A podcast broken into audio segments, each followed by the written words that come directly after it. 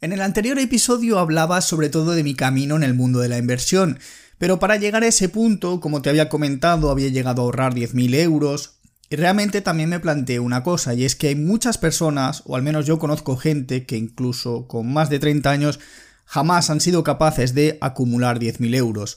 Y en ese sentido yo tengo una historia bastante peculiar y me gustaría seguir de manera un poco cronológica hablando no en este caso del dinero que se puede ganar, sino del que podemos retener, porque me parece muy importante que toque este tema, porque además yo realmente empecé mi proyecto Mario 10% muy enfocado a la vía del ahorro.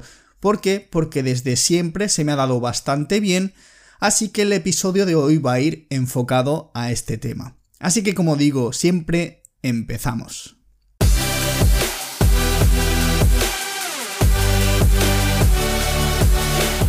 Te doy la bienvenida al podcast en el que se habla de temas del dinero en un idioma que entiendes y que raramente durará menos de 10 minutos. Esto es el podcast de Mario 10%. No puedo empezar de otra manera que haciéndote la siguiente pregunta, y es que, ¿sabes por qué la gente no ahorra ni un duro? Porque ahorrar se enseña mal. Punto. Y es que, como digo, tengo una historia bastante curiosa con el tema del ahorro, porque como digo, siempre he sido muy ahorrador. ¿Ahorrador de una manera un poco innata? Realmente no. Porque realmente me han enseñado mal. Y es que cuando yo era pequeño, y aquí tengo que volver a tirar del rollo de yo era pequeño y hace muchos años, sí, sí, tengo que tirar por ahí. Y es que el caso es que mi padre era soldador, una profesión que realmente se ganaba mucho dinero, pero que si no trabajabas en una empresa como tal, tenías que estar moviéndote pues en las obras que te surgieran. Y ese era el caso de mi padre, y es que mi padre realmente pues trabajaba muchos meses del año fuera de Barcelona y yo me quedaba con mi madre.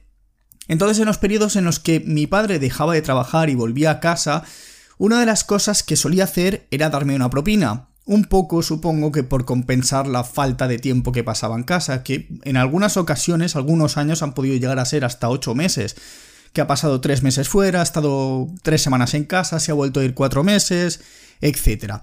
Entonces, digamos que era un poco su manera de recompensarme. Sin embargo, tengo que decir una cosa, y es que sí, me daba la propina, seguramente su conciencia se quedaba bastante tranquila, pero yo tenía terminantemente prohibido gastarme el dinero tanto en chucherías o en lo que él considerase como si fuese una tontería. Y uno de los ejemplos era el de los videojuegos, particularmente los de fútbol. Imagínate decirle a un niño que no puede comprarse un juego de PC cuando realmente en aquella época era cuando todos los críos estaban jugando al PC Fútbol y yo lo recuerdo perfectamente, porque al final todos mis amigos estaban jugando y fichando a los jugadores de la época y yo estaba en mi casa mordiéndome las uñas porque quería jugar al maldito juego. Pues a mí realmente lo que me tocaba era ahorrarme ese dinero porque por sus santos... Mm, no quería que yo gastase dinero en esas cosas y la verdad es que no sé qué estaba esperando. No sé si estaba esperando que me comprase libros de física cuántica bueno, de hecho me regaló, bueno, me regaló, me compraron una enciclopedia de estas box para que estudiase y hiciese ahí tal. Bueno, la enciclopedia ha estado en la estantería no sé cuántos años y me parece que la he llegado a abrir una sola vez. Pues no, como digo, me acabé comprando eh, a escondidas el Hollywood Monsters, que recuerdo que fui al kiosco, y también me compré el PC Calcio 6.0, que luego me compré un PC Fútbol. Hasta que eh, un día yo andaba por casa y me acabó descubriendo jugando al juego de fútbol, y no veas la bronca catedralicia que me cayó. Así que en consecuencia, yo cada vez que recibía algo de dinero, pues casi casi me veía obligado a guardarlo por, por obligación porque no había otra, otra cosa más que hacer. Porque total, realmente si no podía gastarlo en aquellas cosas que yo realmente me apetecía comprar, pues me tocaba guardarlo. Así que poco a poco me fui acostumbrando y los únicos caprichos que me podía dar así un poco era, por ejemplo, yo hacía atletismo y pues decidía comprarme zapatillas de clavos, que eran las zapatillas para competir en la pista, en tartán, y realmente, pues bueno, eran caras, pero como tenía ahorros, pues me las podía comprar. Al final, con el paso de los años y con su mensaje de tienes que ahorrar y tienes que guardar el dinero, pues eso fue básicamente calando. Ese mensaje dictatorial de que tienes que ahorrar por encima de todas las cosas, pues al final me acabé convirtiendo en un ahorrador. Pero sinceramente no considero que esa fuese una buena forma de conseguirlo, porque sí, al final yo logré tener unos señores ahorros incluso antes de cumplir los 18. De hecho, no había hecho ni la comunión y tenía bastantes más ahorros que muchos de los niños de esa edad cuando tenían la comunión y daban una paga enorme. Y yo tenía más ahorros. Y era básicamente pues de las propinas de los cumpleaños o de portarme bien o de la típica paguita, que yo al final, pues alguna chuchería, claro que me compraba, pero intentaba no gastar mucho por si le daba por mirar, mirar la hucha y ver cuánto dinero tenía. Pero bueno, al final lo que ocurría es que yo estaba acumulando el dinero desde la maldita escasez. Porque al final una de las justificaciones que a mí me daba, a medida que fui creciendo, sobre todo, más bien cuando ya tenía 15, 16 años, era que tienes que ahorrar porque si mañana llega una crisis, que, a ver, que sí, que tenía razón en el fondo, pero no en las formas.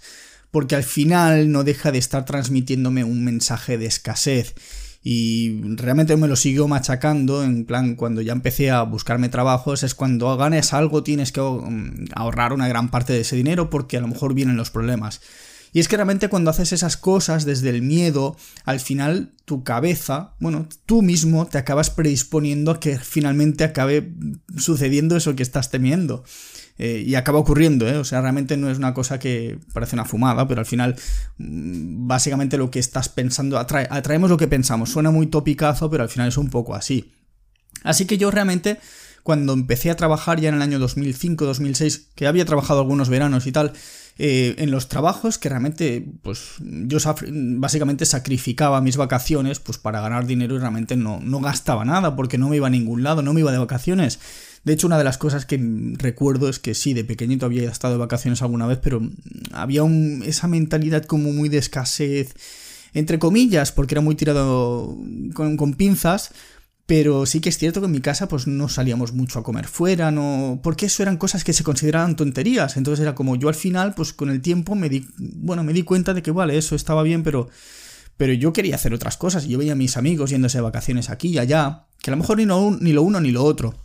Pero bueno, también es que eran años de bonanza económica en lo que todo parecía irse to the moon. Al final los trabajos pagaban una barbaridad y yo me acuerdo de eso, de estar en la universidad y que en verano trabajaba y, yo podía ganarme 2.000 euros al mes en un trabajo de mierda, hablando así entre tú y yo, pero me los podía levantar fácilmente y tenía amigos, de hecho tenía concretamente un amigo que realmente no tenía estudios, al final tenía pues los estudios básicos y estaba ganando alrededor de unos 2.000 euros al mes, un quizá un poco menos, no recuerdo exactamente la cifra porque él empezó a trabajar a lo mejor con 16, 17 o así, y hablo de que tendría ya 18, 19, y recuerdo de, de esa época de yo quedar con él, claro, éramos casi casi los polos opuestos, porque el tío me acuerdo que una vez cobró, me tenía un, un saxo, un Citroën saxo, y recuerdo que me pasó a buscar a casa y me dice, ah, vamos a, que voy a ir a comprar una ropa, no sé qué. Y digo, ah, vale, vale. Y fuimos al barrio El Born en Barcelona, que había una tienda G-Star.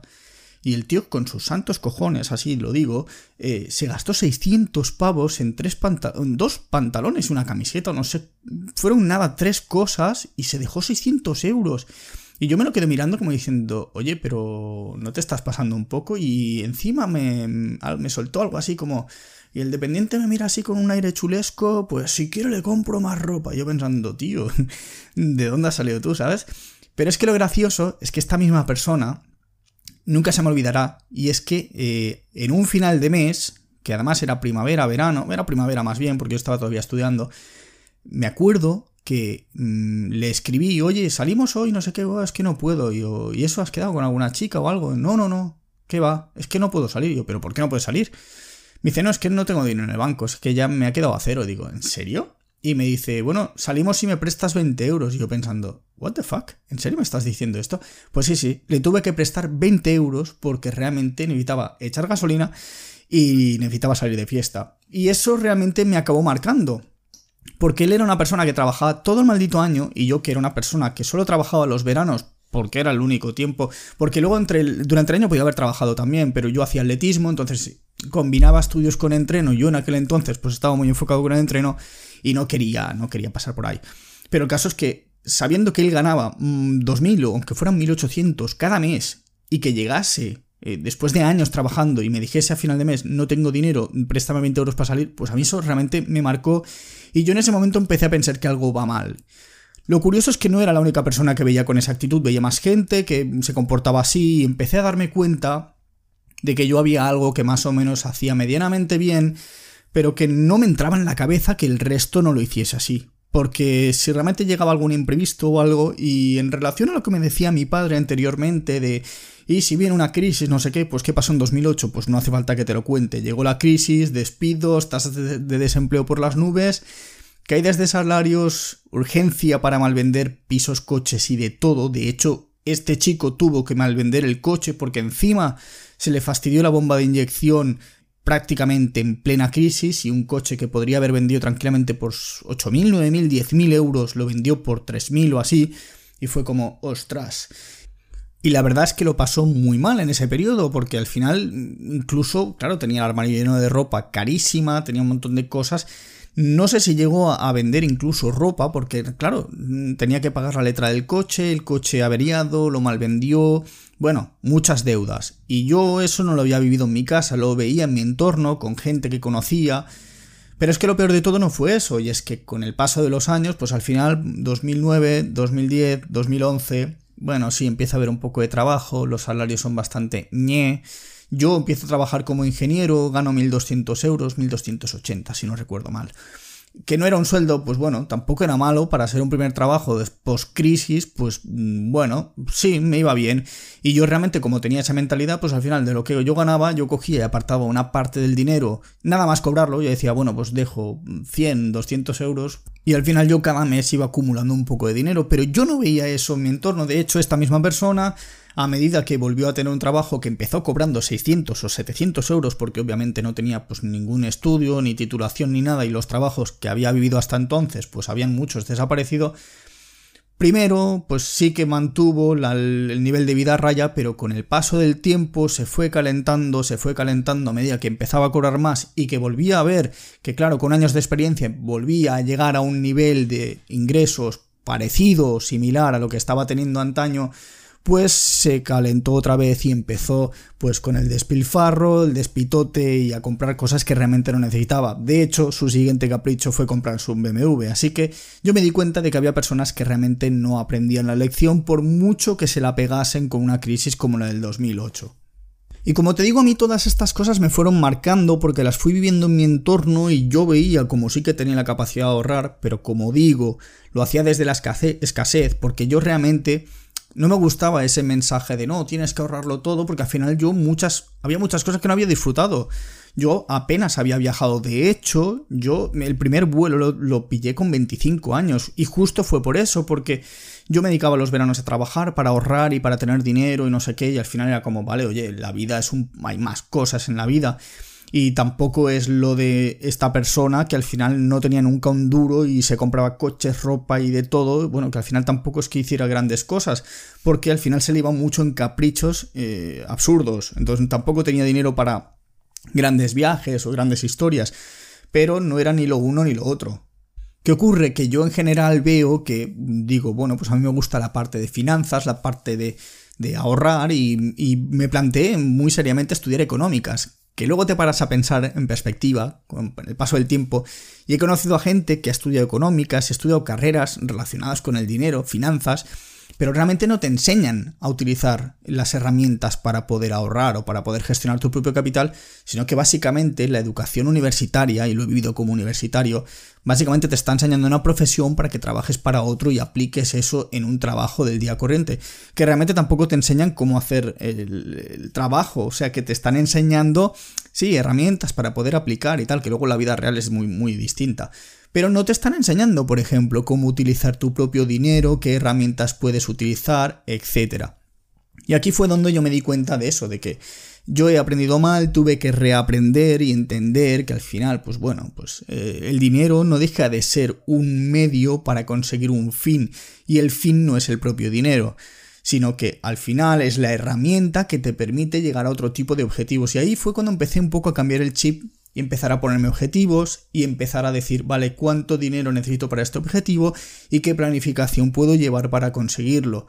Eso fue un poco lo que realmente me, resonó y fue donde yo empecé a, a, darme cuenta que era la herramienta más potente porque lo veía en otros amigos que se iban a casar y en el momento en el que decidían que querían casarse, era el momento en el que empezaban a plantearse seriamente que tenían que ahorrar y empezaron a dar prioridades y empezaron a eh, apartar dinero porque realmente lo necesitaban para esa boda, porque para ellos era más importante la boda que eh, irse de copas cada viernes por la noche, por decir. Entonces una vez que yo empecé ya mi proyecto Mario 10%, me di cuenta de que hay mucha gente que en la actualidad no tiene ni idea de dónde viene su mala situación económica. Incluso algunos, ganando buenos sueldos y pensando que no se gastan nada, llegan apurados a final de mes. Y esto se puede deber a muchas, muchas cosas, porque así como en mi caso me enseñaron a ahorrar también un poco desde el miedo, hay gente que realmente en su casa pues ha oído mensajes súper negativos con respecto al dinero, de que los ricos son muy malos y este típico tipo, tipo de cosas que se suelen decir, que son los mismos que luego están haciendo cola en el euromillón para ver si les toca la lotería y mandar al jefe a tomar por culo. Pero bueno, eh, son esas incongruencias. Pero sí que es cierto que pasa mucho de muchas personas, pues que en casa a lo mejor reciben mensajes muy negativos, o que el padre en este sentido es una persona que ganaba muchísimo dinero, pero realmente estaba sufriendo, eh, teniendo ataques de ansiedad, y entonces mm, a lo mejor tiene un infarto o lo que sea, y se dan cuenta de que, ostras, el dinero es malo porque mira, mi padre gana mucho dinero y le pasan estas cosas. Este tipo de cosas sucede muy a menudo, de que la gente realmente tiene ahí como anclajes de, pensamientos que lo que les hacen es rechazar, o sea, rechazan el dinero directamente y no se dan cuenta. Es algo que no se tiene, no se tiene en cuenta. Luego está la variante de que a lo mejor no tienen ningún problema de ese sentido, pero como no tienen conciencia de cuánto dinero ganan, bueno, ganan sí, lo, seguramente lo sepan, es que si no sabes cuánto ganas, malamen, malamen right tú, ¿eh? ¿eh? El caso es que no saben cuánto dinero gastan. Y piensan eso, que no gastan nada, que no puede ser que no ahorre si no gasto nada, pero nunca hacen el ejercicio de ver exactamente cómo se mueve su dinero. Y al final no deja de ser es una falta de, que no hay educación financiera, por una parte, que también lo puedo llegar a comprender, porque al final, si el pueblo tiene conocimiento financiero, el pueblo tiene eh, dinero en sus bolsillos, dependen menos de los políticos. Y esto es así. Esto eh, no hace falta que lo explique, pero es así.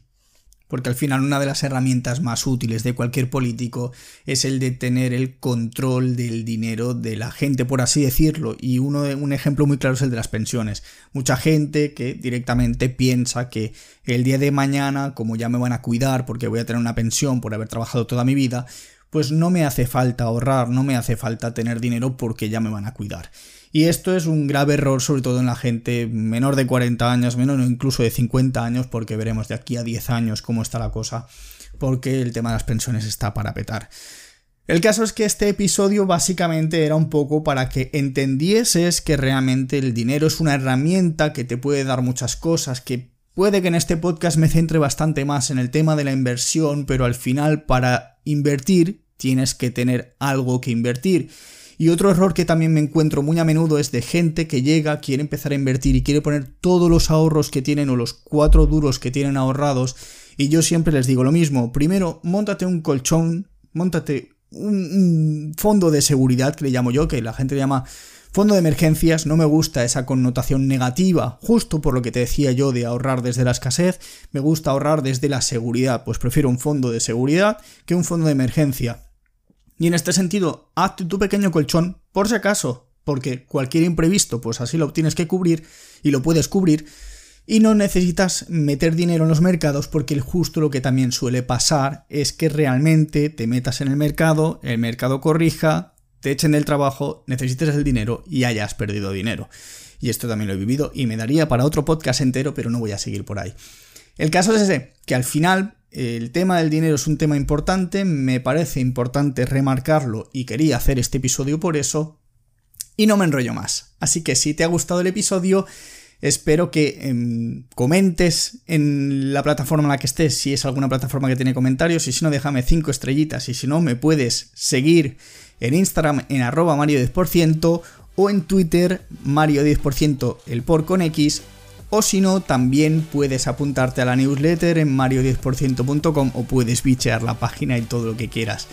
Así que dicho esto, espero que te haya gustado y nos vemos, o en este caso nos escuchamos, en el siguiente episodio.